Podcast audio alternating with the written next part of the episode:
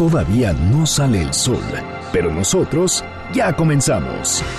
Antes del amanecer, con Juan Manuel Jiménez.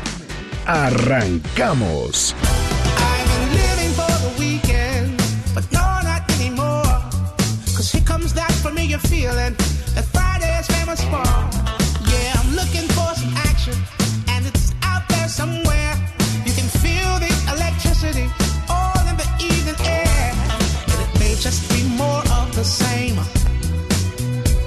Sometimes I wanna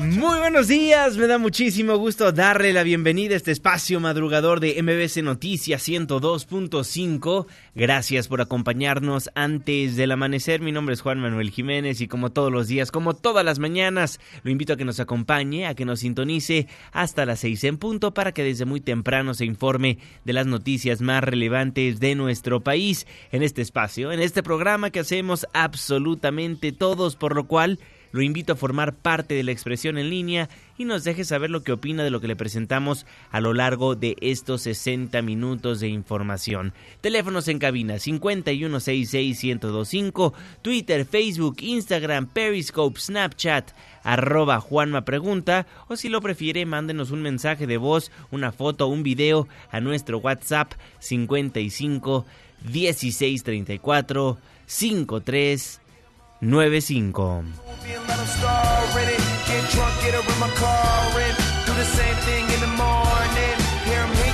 El día de hoy estaremos escuchando a CeeLo Green en estos momentos con su canción Bright Lights, Bigger City.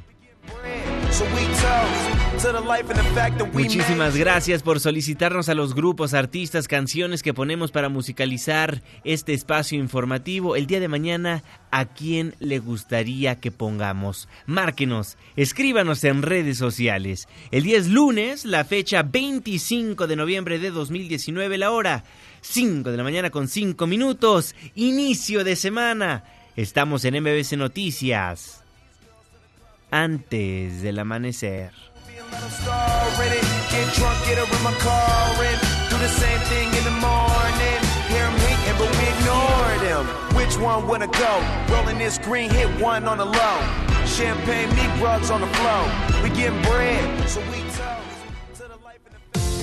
¿De quién es el santo? Hoy, 25 de noviembre del 2019, felicitamos a Moisés Erasmo Catalín. Muchas felicidades. Clima. 5 de la mañana con 7 minutos, Marlene Sánchez. Hola Juanma, muy buen día para ti nuestros amigos radioescuchas. Para este inicio de semana seguirán las bajas temperaturas en sierras de Baja California, Sonora, Durango y Chihuahua. También se esperan lluvias fuertes en el norte, centro y occidente de la República Mexicana. Estas condiciones serán provocadas por el Frente Frío número 17 que se extenderá desde el Golfo de México y hasta el sureste del país. Para la capital se pronostican condiciones de cielo despejado a medio nublado. Solo se esperan lluvias en el Estado de México. Tendremos una temperatura máxima de 26 grados Celsius y una mínima de 13. Este fue el reporte del clima antes del amanecer. Muchísimas gracias Marlene Sánchez y gracias a usted también por sintonizarnos antes del amanecer a través de la señal que sale de MBC Noticias 102.5. Saludo con gusto a todas las personas que nos ven y nos escuchan a través de nuestra página de internet mbcnoticias.com y por supuesto que le mandamos un caluroso abrazo a las personas que nos honran con su presencia a través de las distintas aplicaciones que hay en los teléfonos inteligentes. El reloj está marcando las 5 de la mañana con 8 minutos. Le voy a informar. El secretario de Seguridad y Protección Ciudadana Alfonso Durazo anunció que desde el primer minuto de este sábado 23 de noviembre entró en marcha el Registro Nacional de Detenciones. El secretario destacó que este será un instrumento único a nivel mundial que pondrá al país a la vanguardia en materia de derechos humanos, ya que será una herramienta fundamental para prevenir delitos como detenciones arbitrarias, desapariciones forzadas y tortura contaremos por primera vez en la historia de nuestro país con un registro nacional de detenciones. Este registro representa un instrumento jurídico único en su género a nivel mundial que pondrá a nuestro país a la vanguardia en materia de derechos humanos, ya que será una herramienta fundamental para prevenir delitos como detenciones arbitrarias, desapariciones forzadas y tortura ya entró en marcha este registro nacional de detenciones. Esperemos funcione. Son las 5 de la mañana con 9 minutos. Elementos de la Fiscalía General de la República detuvieron pues a una persona relacionada con el cártel Jalisco Nueva Generación. Y adivina quién era, un magistrado. René Cruz. Juanma, muy buenos días. Elementos de la Fiscalía General de la República detuvieron en la ciudad de Guadalajara al magistrado Isidro Abelar Gutiérrez, quien es señalado de tener vínculos con el cártel Jalisco Nueva Generación. La detención del impartidor de justicia es resultado de una denuncia que presentó el Consejo de la Judicatura Federal el pasado 24 de mayo de este año por irregularidades patrimoniales e ingresos adicionales. El presidente de la Suprema Corte de Justicia de la Nación, Arturo Saldívar, hizo un reconocimiento a los servidores públicos de la FGR y de la Secretaría de Seguridad y Protección Ciudadana por su decidido apoyo para lograr este resultado. En su cuenta de Twitter, el también titular del Consejo de la Judicatura afirmó que con hechos se sigue demostrando la política de cero tolerancia a la corrupción y agregó que se continúa construyendo un poder judicial de la Federación sólido y confiable en beneficio de la gente. Cabe recordar que el pasado 17 de mayo de este año la Oficina de Control de Activos Extranjeros del Departamento del Tesoro de Estados Unidos designó a Abelar Gutiérrez como gente ligada a la organización criminal que encabeza Nemesio Ceguera Cervantes el Mencho mientras que la Unidad de Inteligencia Financiera de la Secretaría de Hacienda le bloqueó una cuenta por 50 millones de pesos. De acuerdo con investigaciones de las autoridades estadounidenses, el magistrado recibía sobornos del cártel Jalisco y de la célula encargada de lavar dinero de los Queenies a cambio de conceder sentencias favorables a sus integrantes. Juanma, el reporte que tengo, muy buenos días. Muy buenos días, René Cruz, un magistrado relacionado con el cártel Jalisco nueva generación. Y hablando de servidores públicos deshonestos, impresentables, la Secretaría de la Función Pública ha recibido más de 31 mil denuncias, de las cuales resolvió más de 9 mil investigaciones, entre estas 70 denuncias penales contra servidores públicos. Al presentar un informe sobre las acciones del gobierno de Andrés Manuel López Obrador para cumplir con la ley de austeridad republicana y en el combate a la corrupción, la secretaria Irmeréndira Sandoval detalló que impuso 3.452 sanciones a servidores públicos, entre las que destacan 1.263 inhabilitaciones y 257 sanciones económicas por más de 3.600 millones de pesos. En el combate al huachicoleo, destacó la secretaria que se investiga a 50 servidores públicos por estar relacionados con el robo de combustible. Se trata, dijo, de altos mandos, como directores generales, directores de área o directores adjuntos, incluso en la dirección de logística también trabajado en la fiscalización y en el trabajo de observación al dinero federal en los gobiernos estatales o a las participaciones federales y los gobiernos de las diversas entidades federativas tienen pendiente la devolución o justificación a este gobierno federal de 46.121 millones de pesos. Esto es muy importante porque la cifra millonaria representa 50 veces el presupuesto de esta Secretaría de la Función Pública. Sobre todo en estas estructuras tan decisivas para el desarrollo, estamos poniendo mucha atención, tenemos los mejores profesionales en las unidades de responsabilidades de nuestras empresas productivas del Estado y sí se está trabajando en este tema. Como usted sabe, esta Secretaría de la Función Pública inhabilitó al director general de Petróleos Mexicanos Y también tenemos abiertos incluso esquemas de investigación, de las investigaciones abiertas, que muy pronto vamos a conocer este, al respecto de, de directores de esta nueva administración. Dentro de esta lógica de actuar el combate al robo de combustibles, desde la Secretaría de la Función Pública iniciamos más de 50 investigaciones contra servidores públicos ligados al esquema de huachicoleo, ligados al esquema del robo de hidrocarburos. Algunas de esta media centena de investigaciones en este tema específico ya están en los procedimientos de asignación de la responsabilidad conducente. Incluso en tres casos ya se impusieron tanto destitución de cargos de altos funcionarios como la inhabilitación por 10 y hasta 15 años eh, en este esquema de combate al guachicoleo. Se le olvida a los servidores públicos, sean políticos o no, que están ahí para servirle a México. Están ahí para darnos un servicio, para poner en alto el nombre de la dependencia gubernamental donde trabajan y para apoyarnos, apoyar a los ciudadanos que confían en ellos para darle rumbo a la República Mexicana. Pero como puede ver, hay muchos, miles, que son deshonestos, que roban, que ponen nuestro nombre, el de nuestro país, no en alto, ponen el nombre de México como un país corrupto. Porque a nivel mundial, usted lo sabe por las encuestas que le hemos presentado aquí, que hacen a nivel mundial, México es uno de los países más corruptos del planeta. Son las 5 de la mañana con 15 minutos. Y el viernes en su conferencia mañanera el presidente Andrés Manuel López Obrador confirmaba que propuso a las abogadas Ana Laura Magaloni, Diana Álvarez y a, Margarita, a Margarita Ríos Farjat para cubrir la vacante de ministro de la Suprema Corte de Justicia de la Nación.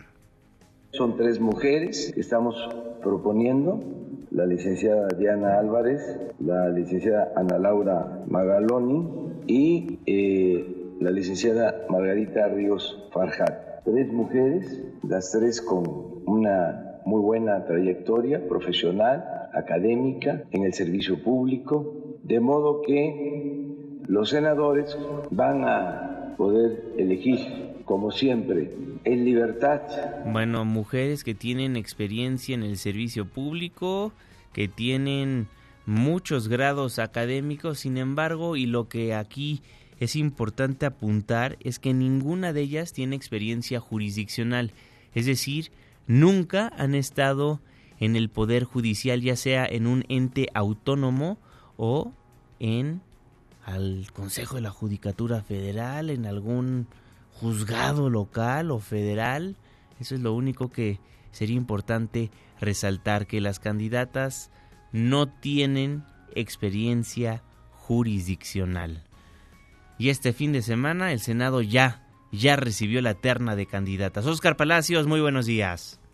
Gracias, Juanma. Buenos días. El Senado de la República recibió la terna de candidatas propuestas por el presidente Andrés Manuel López Obrador para ocupar el cargo de ministra de la Suprema Corte de Justicia de la Nación. La terna integrada por la titular del SAT, Margarita Ríos Farjat, la subsecretaria de Gobernación, Diana Álvarez Mauri, así como por la académica Ana Laura Magaloni, será turnada a la Comisión de Justicia que revisará la idoneidad de las candidatas. El presidente de la Junta Junta de Coordinación Política del Senado, Ricardo Monreal, anticipó justo en este sentido que la Cámara Alta buscará designar en la primera semana de diciembre a la nueva ministra de la Suprema Corte de Justicia. Estamos a la espera de la formalidad de la propuesta con los currículum que adjuntan para que le demos un procesamiento rápido a la comparecencia de cada una de ellas. Veríamos la comparecencia, diría yo, entre miércoles, jueves y viernes y estaríamos elaborando el dictamen entre martes martes y miércoles de la próxima semana de idoneidad y poder someterlo a la aprobación la,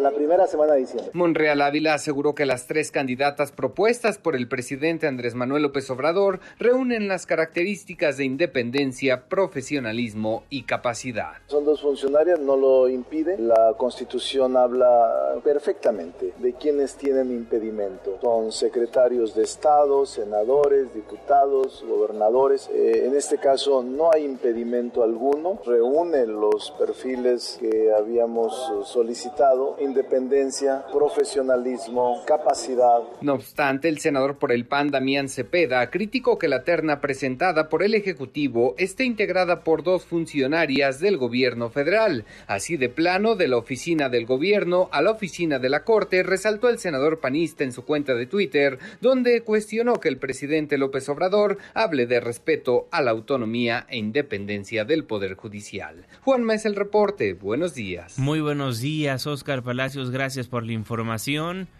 Funcionarias que están actualmente en el gobierno del presidente Andrés Manuel López Obrador, dos de tres.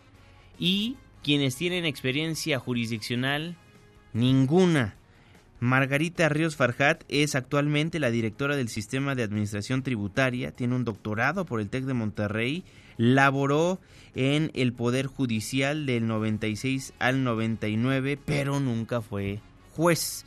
Ana Laura Magaloni fue directora de la División de Estudios Jurídicos del CIDE, es doctora por la Universidad Autónoma de Madrid y percursora de los estudios empíricos sobre el sistema judicial. Tiene un perfil más académico. Y Diana Álvarez Mauri es abogada por el ITAM, maestra por la UTLA, asesora jurídica del Consejo General del INE y actualmente es subsecretaria de Gobernación tenemos a dos actuales funcionarias del gobierno del presidente Andrés Manuel López Obrador en la terna para convertirse en ministra de la Corte. Ahí tienen la terna femenil para nuestro máximo tribunal.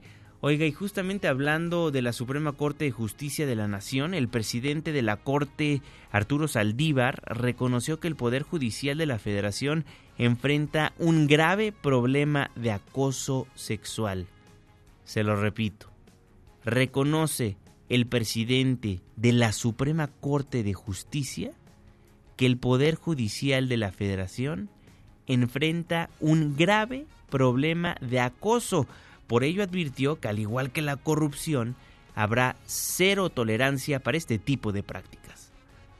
Habrá cero tolerancia al acoso sexual, sea quien sea. Y más vale que los titulares de órganos jurisdiccionales tengan claro que esa práctica no va a seguir siendo tolerada en el Poder Judicial Federal. Tenemos históricamente un grave problema de acoso sexual y laboral en esta institución. Eso se va a acabar. Como hemos combatido el nepotismo, como estamos combatiendo la corrupción, combatiremos el acoso sexual. Día Internacional de la Eliminación de la Violencia contra la Mujer. Y en ese marco, el presidente de la Corte reconoce que en el Poder Judicial hay un grave problema de acoso sexual. Son las 5 de la mañana con 21 minutos. Hoy es lunes, lunes de protección civil. Protección civil, antes del amanecer. ¿Y tú? ¿Ya estás preparado? David León, coordinador nacional de protección civil, ¿cómo está? Un gusto saludarlo.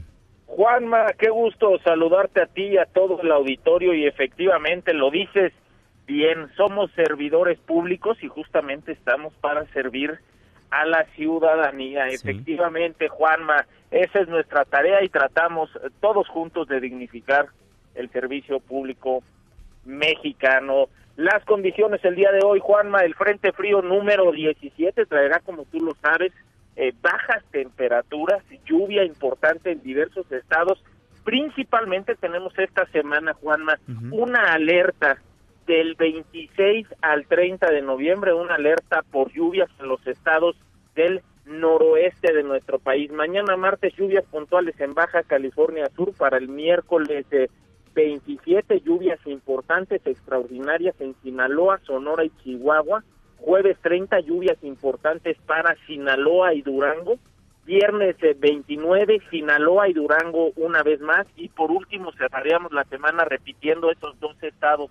Es importante, Juanma, el Servicio Meteorológico Nacional nos hace este alertamiento, lo venimos monitoreando desde el jueves o viernes de la semana pasada, es muy importante que todos quienes nos escuchan en estos estados del noroeste de nuestro país estén muy atentos a la lluvia que estaremos eh, recibiendo. El día de hoy, Juan Manuel, lluvia importante para Sonora, Chihuahua y Baja California Sur, temperaturas muy bajas en los estados del norte de nuestro país, heladas incluso en algunos municipios del noroeste del territorio nacional, temperaturas entre los menos 5, repito, entre menos 5 y 0 grados en municipios de Baja California, Sonora, Durango y Chihuahua, Juanma. El fin de semana, importante actividad sismológica en nuestro país. Tuvimos eh, la noche del sábado una eh, serie de sismos eh, con epicentro en el estado de Oaxaca. Afortunadamente, nada fuera de lo normal.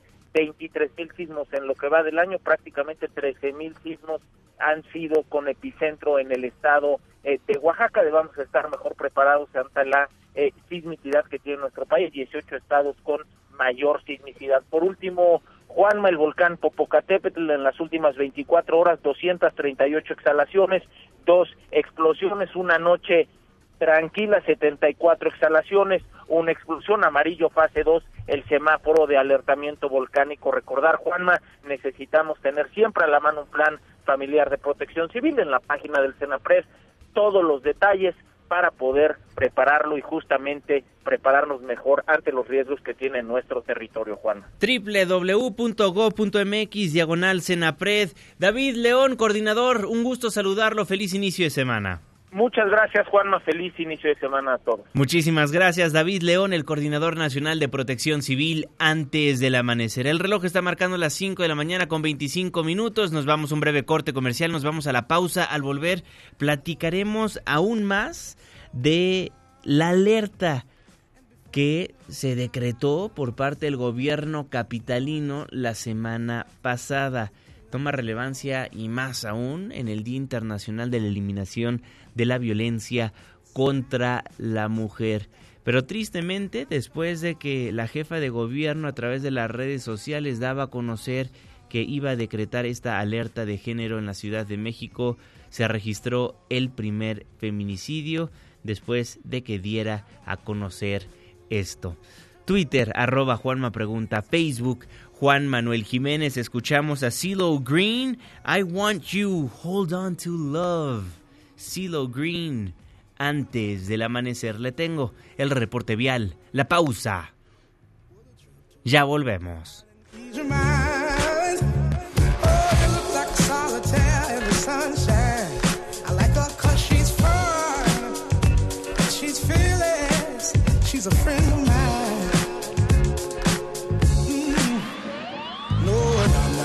Say that you need some help.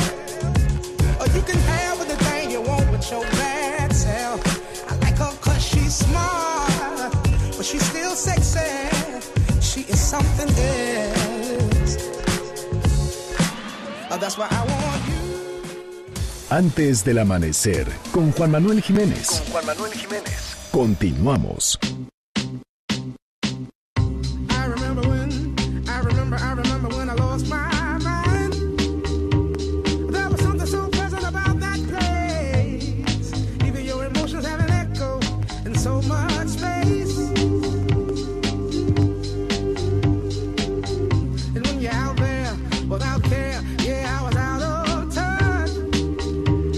Estamos de vuelta en MBC Noticias. Gracias por madrugar con nosotros. Yo soy Juan Manuel Jiménez y me da gusto nuevamente darle la bienvenida a este espacio del 102.5.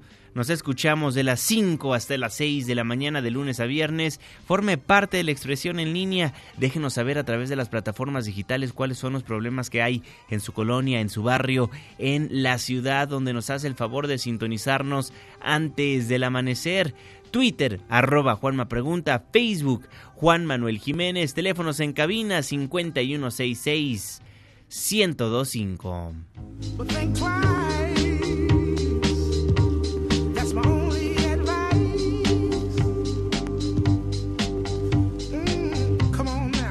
Crazy de CeeLo Green. Muchísimas gracias por solicitarnos a los artistas las canciones que ponemos para musicalizar este espacio informativo el día de mañana. ¿A quién le gustaría escuchar? Márquenos, escríbanos en redes sociales. Son las 5 de la mañana con 30 minutos, la media. Saludo con gusto al jeque de los deportes, Luis Enrique Alfonso. Muy buenos días. Deportes con Luis Enrique Alfonso. Mi querido Juan, amigos de antes del amanecer, aquí estamos ya. Estoy en una mezcla entre amor y odio hacia ti el día de hoy, desgraciado, pero eso lo vamos a platicar más adelante porque tengo que arrancar primero con, para mí en lo particular, la nota que fue, digamos, del fin de semana. Voy a explicar por qué. Si hay un deportista que se puede considerar como, te lo pongo fácil, el top 5 de nuestro país histórico, se llama Julio César Chávez. Y que haya regresado a los cuadriláteros 15 años después. Tiene 57 años. Enfrentó al travieso Arce allá en Tijuana. En una pelea de exhibición a tres rounds en eh, beneficio, que es otro tema también que habla del noble corazón que tienen estos dos eh, pugilistas, en beneficio del hijo del ex campeón José Luis Castillo, su hijo que le dio un derrame cerebral, no tenía dinero para costar el tratamiento, hicieron esta pelea, metieron 5 mil personas y ojalá de verdad, ojalá incluso haya un poco más de, de apoyo y más que nada estos tres rounds fueron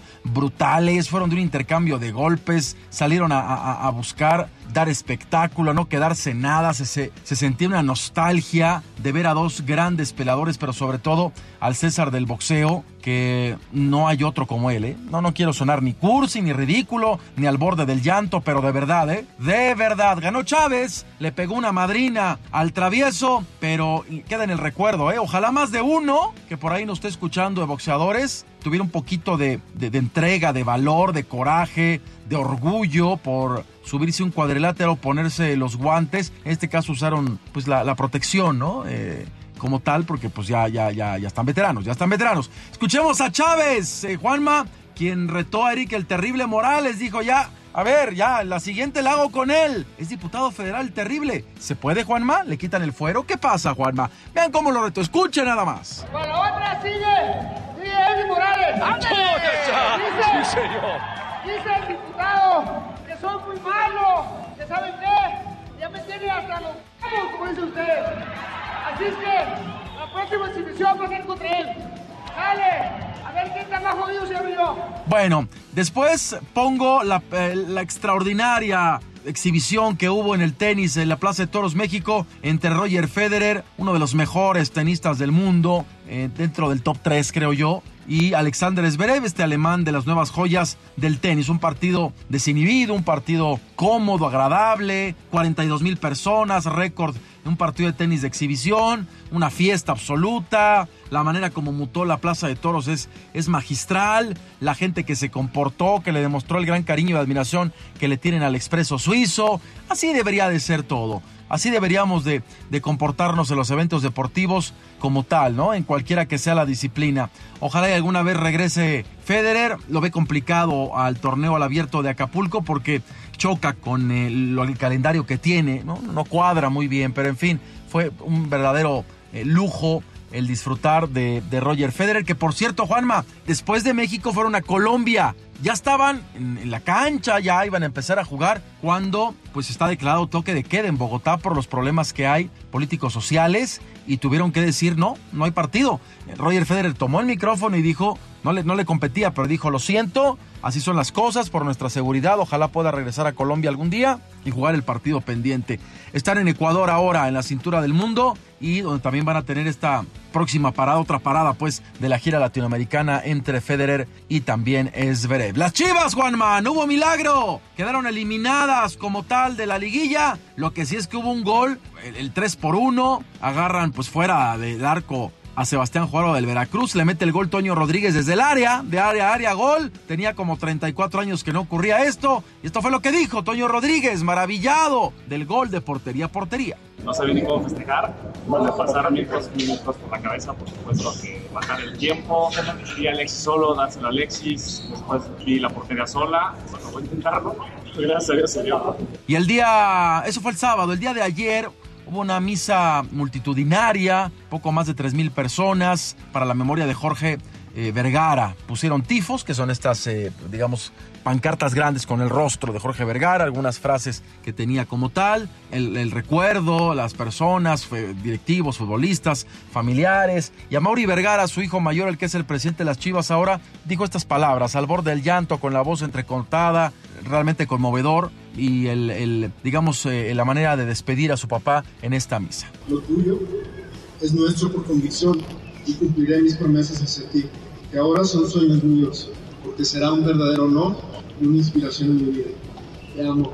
Buen camino.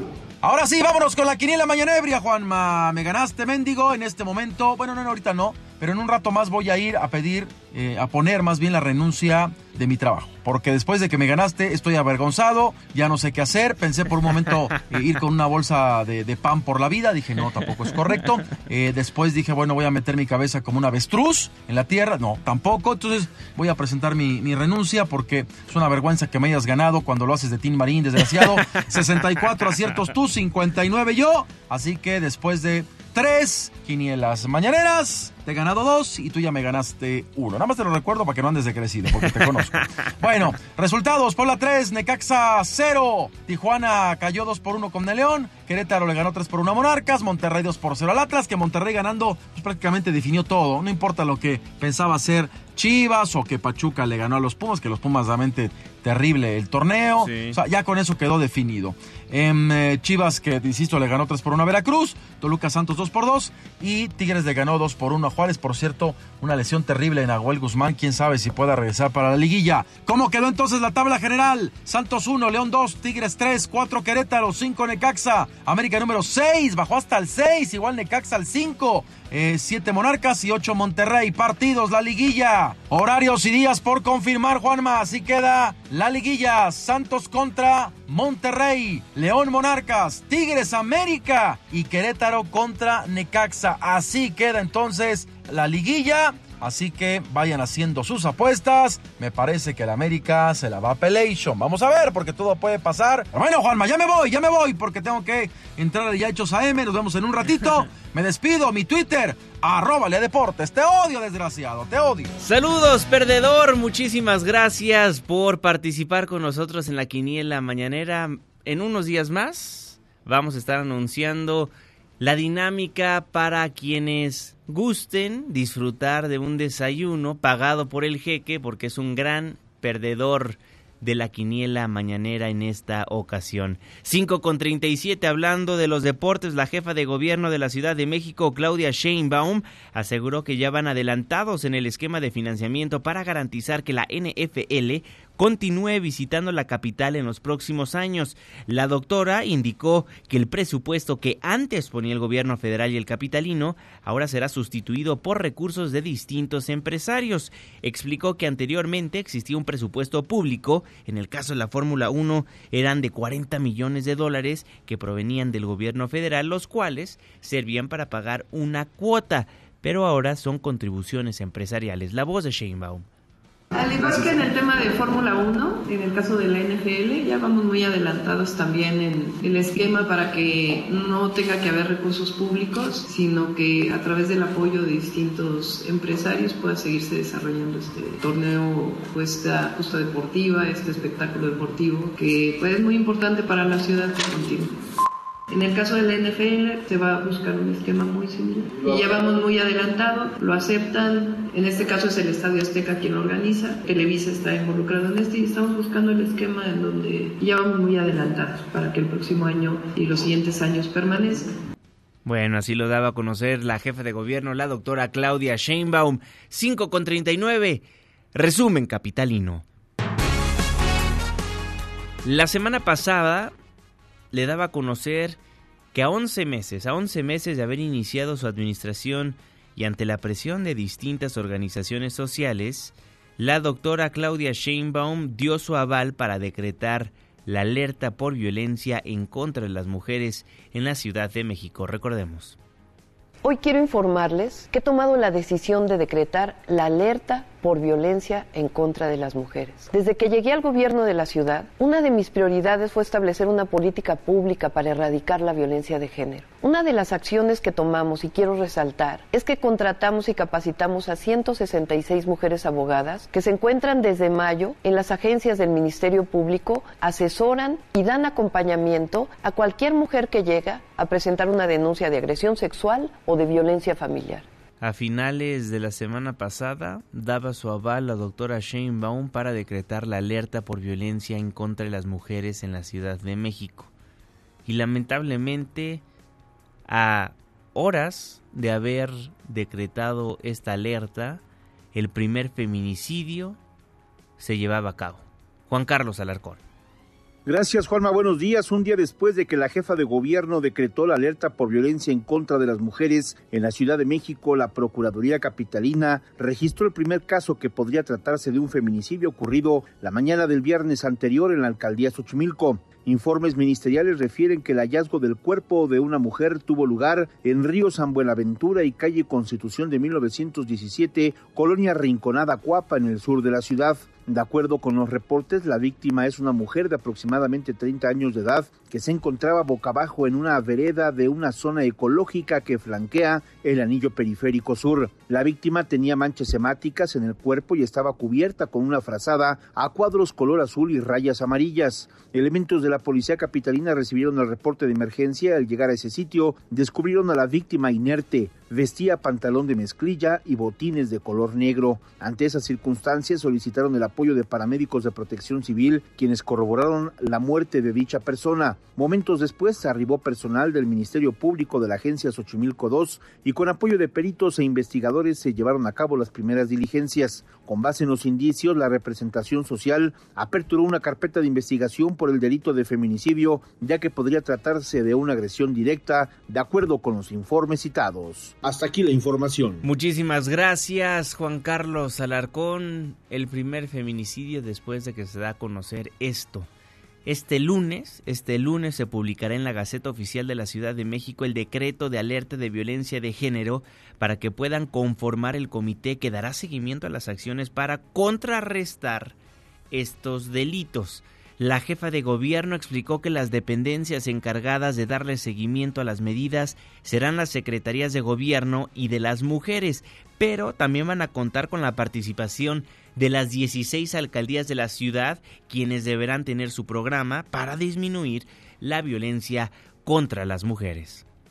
Mañana sale el decreto publicado en la Gaceta Oficial. La Secretaria de Gobierno, junto con la Secretaria de las Mujeres, son quienes son responsables de darle seguimiento a las distintas medidas que se van a implementar. Es un eh, comité muy, muy amplio en donde participan secretarías de gobierno, las 16 alcaldías, que consideramos que es importante que cada alcaldía tenga también su propio programa, académicas, representantes de organizaciones de la sociedad civil. Son cerca de 34 personas que van a estar dándole seguimiento a ello Así lo daba a conocer la jefa de gobierno y también aseguró que en la Ciudad de México podrían operar dos alertas de género.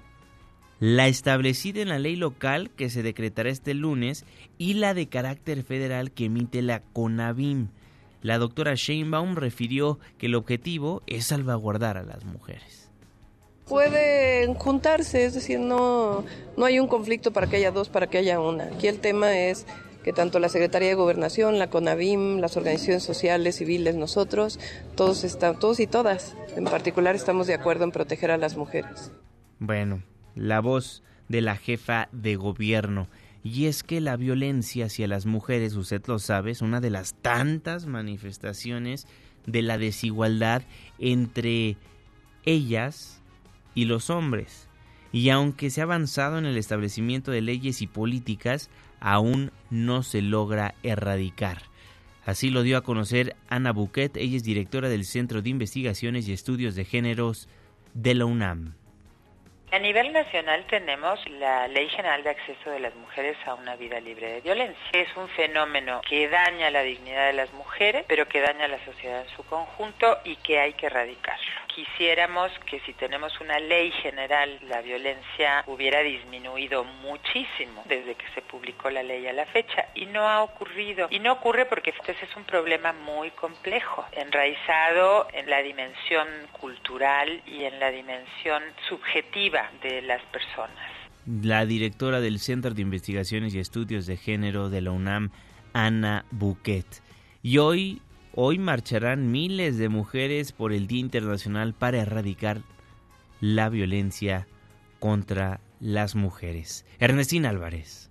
Juanma, buenos días para ti, para los amigos del auditorio. Te informo que en las dos marchas que este lunes se van a realizar en la Ciudad de México por el Día Internacional para la Erradicación de Violencia contra las Mujeres, el gobierno capitalino va a desplegar a dos mil servidoras públicas y a mil policías mujeres, quienes van a realizar un acompañamiento de paz en esta manifestación. En conferencia de prensa, la jefa de gobierno Claudia Sheinbaum llamó a que la protesta se haga de manera pacífica y en caso de que se presenten altercados o actos de vandalismo no van a reprimir ni van a criminalizar la manifestación, pero las mujeres policías harán contención. También explicó que van a proteger 37 monumentos de la ciudad con tapiales. Escuchemos. Vamos a garantizar la paz en la manifestación. Lo vamos a garantizar y va a haber acciones preventivas y de atención permanente. Y la Procuraduría hace su trabajo en el caso de que haya denuncias específicas. Se ha ido capacitando, preparando a las policías por parte de la Secretaría y por eso va a haber una atención permanente. De lo que no, lo que no van a ver en el gobierno es represión y no van a ver criminalización de la protesta, pero sí contención y protección a la ciudadanía. Por eso hay policías que van acompañando la manifestación. La jefa de gobierno aseveró que van a actuar de forma responsable para que no exista ningún abuso policial porque cuentan con el acompañamiento de organizaciones de la sociedad civil y de la Comisión de Derechos Humanos de la capital para que las manifestaciones que van del Ángel de la Independencia al Zócalo y del Monumento a la Revolución al Antimonumenta que se ubica frente a Bellas Artes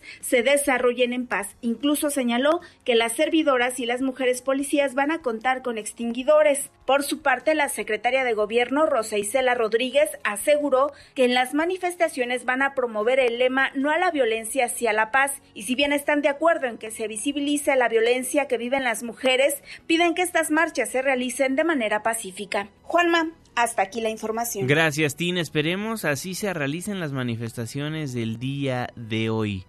Si bien están en todo su derecho de salir a las calles a protestar por algo que lamentablemente, tristemente y como hombre lo digo penosamente sucede en nuestro país como lo es la violencia hacia la mujer. Esperemos no haya destrozos para que realmente el mensaje sea un alto a la violencia y no algunos posibles desmanes que pudieran suceder.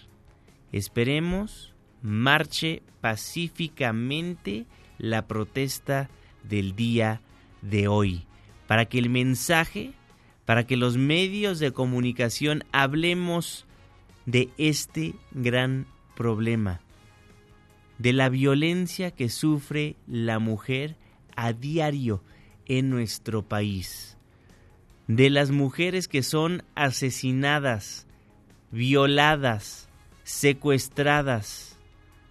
Recuerde que los números son tristísimos. Esperemos esta marcha diga eso al exterior. Son las 5 de la mañana con 48 minutos. En otros temas, la jefa de gobierno confirmó la renuncia del diputado Ricardo Ruiz a la coordinación de Morena en el Congreso de la capital. La mandataria local descartó que ello pueda afectar la aprobación de la agenda legislativa que impulsan de manera coordinada con los diputados. Me enteré hace unos momentos que me mencionó la secretaria de gobierno, no, no, tenía el conocimiento, no conozco tampoco sus razones, entonces espero que la fracción se reúna pronto y pueda elegir a sus coordinadores. Yo espero que ellos se reúnan pronto, que elijan a su nuevo nueva coordinadora, nuevo coordinador o coordinadora y que salgamos adelante. Todos eh, con los diputados nos reunimos muy seguido particularmente la Secretaría de Gobierno, tanto con la fracción de Morena como las otras fracciones parlamentarias, y hay un acuerdo general de sacar la agenda adelante. Entonces, eh, nada más espero que se reúnan pronto ellos para poder establecer su nuevo coordinador o coordinador. Renunció el coordinador parlamentario de Morena en el Congreso de la ciudad, por lo cual empezó a haber muchos rumores de el por qué había sido. Por lo cual la pregunta obvia es, ¿hay división en la fracción de Morena o hay problemas internos? Lo respondió la doctora Sheinbaum. No es que división, eh, yo pienso que pues tienen ahí problemas internos, conflictos que tienen que solucionarse. Entonces, pero no es una división interna ni mucho menos, sino malos entendidos desde mi punto de vista. Pero ellos eh, pues tienen que tomar la decisión y espero que se reúnan pronto y que saquen adelante a su coordinador. Gracias por sintonizarnos antes del amanecer a través del 102.5 de su frecuencia modulada en este 25, 25 de noviembre de 2019. Fíjese que un día como hoy, pero de 1999, moría Valentín Campa, este activista ferrocarrilero, luchador social, fundador del Partido Socialista Unificado de México y candidato presidencial. Y ya se lo habíamos adelantado, hoy, hoy es el Día Internacional de la Eliminación de la Violencia contra la mujer. Son las 5.50, yo soy Juan Manuel Jiménez, le tengo más información. Resumen de noticias antes del amanecer. Iniciamos este bloque final platicando de lo que le adelantábamos el viernes antes del amanecer, la aprobación del presupuesto 2020. Pasadas las 6 de la mañana, en una sede alterna, los diputados federales, con la ausencia de los legisladores panistas, le dieron luz verde al presupuesto de la federación del próximo año. Angélica Melín. Juanma, gracias, muy buenos días. Entre protestas, muchos gritos de la mayoría, acusaciones mutuas por cobra de moches y con la notoria ausencia del Partido Acción Nacional, los diputados federales aprobaron el presupuesto para el año 2020 que implicará un gasto de 6 billones 105 mil millones de pesos con la Cámara de Diputados bloqueada durante casi dos semanas. Por organizaciones sociales y campesinas, los congresistas tuvieron que irse a una sede alterna blindada con vallas antimotines y resguardada por decenas de elementos policíacos, algunos de ellos portando armas largas. En el centro de negocios Expo Santa Fe, los diputados sesionaron por la noche y durante toda la madrugada del pasado viernes 22 de noviembre. Operaron en función del polémico reloj parlamentario que les permitió dar un salto en el tiempo y trabajar en su interpretación en la sesión del pasado 6 de noviembre. En ese marco, el presidente de la Comisión de Presupuesto, Alfonso Ramírez Cuellar, llamó a votar a favor de los egresos para el año entrante. Quiero pedirles que todos y todas apoyemos este presupuesto de 6 billones 105 mil millones de pesos para ejercer en el próximo año fiscal. Todos hicimos un gran esfuerzo de diálogo Recibimos absolutamente a todos los que pidieron ser escuchados. El debate se dirimió entre protestas de la oposición y muchos gritos de la mayoría. También hubo acusaciones. El priista Fernando Galindo aseveró que los legisladores de la mayoría también buscaron moche, pero no lo obtuvieron. ¿Por qué estamos aquí obligados por una mayoría a violar la Constitución? Por falta de voluntad política. No hay duda. Compañero, respeto, por favor. Me da risa el término de los moches. En público lo gritan y en privado lo pidieron y se los negaron. El paquete económico del año entrante tiene fines clientelares y electorales, advirtió el PRD. Escuchemos al diputado Antonio Ortega. Por esa razón nosotros hablamos de un presupuesto de cuarta porque no va a ayudar a resolver el problema principal del país, que es el del crecimiento. Es un presupuesto dedicado de manera clientelar a preparar el 21, que es la elección intermedia. Los diputados reasignaron más de 20 mil millones de pesos, donde los ganadores fueron los programas sociales del Ejecutivo Federal y también la Secretaría del Bienestar, mientras que los recortes recayeron en organismos autónomos como el Instituto Nacional Electoral, que se lleva mil millones de pesos menos, y el Poder Judicial. La mayoría aseveró que los estados tendrán acceso a más participaciones federales, es decir, más recursos, pero la oposición en todo momento lo rechazó. El presupuesto aprobado será enviado a la Presidencia de la República para su publicación oficial y su entrada en vigor a partir del año entrante. Es el reporte. Gracias, Angélica los recortes en el presupuesto 2020 para la Fiscalía General de la República, 1.500 millones de pesos. El Poder Judicial sufre de un recorte de 1.327, la CNDH de 500 millones de pesos, el INE de 1.072 millones de pesos.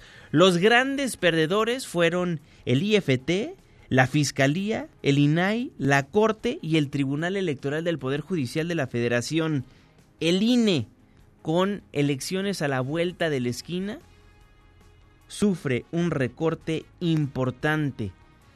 Y ante este recorte de más de 1.070 millones de pesos, el presidente López Obrador sugirió que los partidos políticos disminuyan sus gastos y que con el dinero que reciban ayuden al INE. Hubo una iniciativa para reducir a la mitad el presupuesto de los partidos y no pasó se opuso creo que el PAN, entre otros. Así se podría. Y lo otro también es pues que se aprieten el cinturón, como se decía antes. ¿Qué le decían al pueblo de México? Que había que apretarse el cinturón, ¿no? Pues ahora se tiene que apretar el cinturón el gobierno, incluido el INE.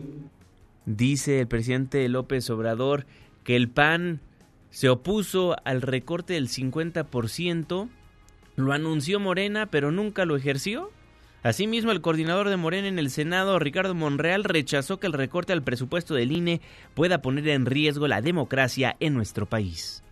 No, no se pone en riesgo la democracia, al contrario, creo que se va a gastar menos en elecciones, se va a gastar menos en conflictos, se va a gastar menos en diferendos y en controversias de tipo electoral en el tribunal, se va a acudir menos al tribunal, tendrá menos trabajo el tribunal y los órganos electorales porque el presidente de la República ha ofrecido ya no habrá manejo indebido de recursos del gobierno federal, no se meterá el gobierno a las elecciones. Bueno, a pesar del recorte más grande en su historia, el INE garantiza la entrega de credenciales y elecciones democráticas y con certeza. Pero de todas maneras, el recorte fue de 6.4%, que no se escucha mucho cuando hablamos de porcentajes, pero fue de 1.072 millones de pesos. Son las 5 de la mañana con 56 minutos, tiempo del centro de la República Mexicana. Nos vamos con los números. Disminuye la confianza empresarial para poder invertir. Citlali Sáenz.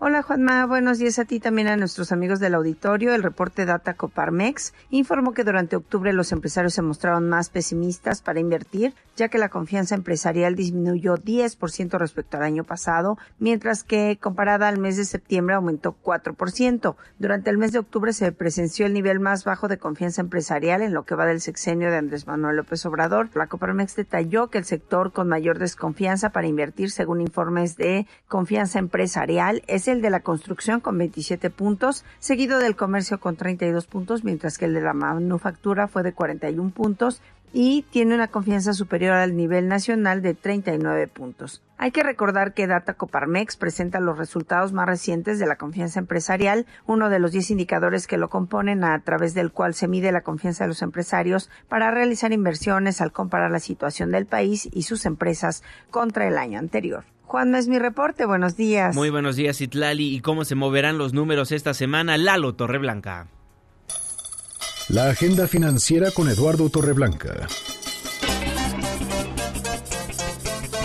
¿Qué tal, Juanma? ¿Cómo estás? Muy buenos días. Buenos días a tu auditorio. Datos relevantes en esta semana. Este lunes se da a conocer el IGAE, el Índice Global de Actividad Económica al mes de septiembre. Es un eh, indicador que señala cuál es el trayecto de la economía mexicana al noveno mes del año. El dato más importante de la semana, sin lugar a dudas, también se da a conocer a las 6 de la mañana el dato final del Producto Interno Bruto correspondiente al tercer trimestre del presente año. Martes, encuesta mensual de empresas comerciales al mes de septiembre e indicadores del sector servicios también al mes de septiembre. Miércoles, indicador de ocupación y empleo al mes de octubre y balanza comercial, dos datos importantes. Jueves prácticamente no hay nada y el viernes indicador eh, de minerometalurgia al mes de septiembre y estadísticas de finanzas públicas estatales y municipales. Lo más importante, Juanma, que tengan un excelente inicio de semana de la última semana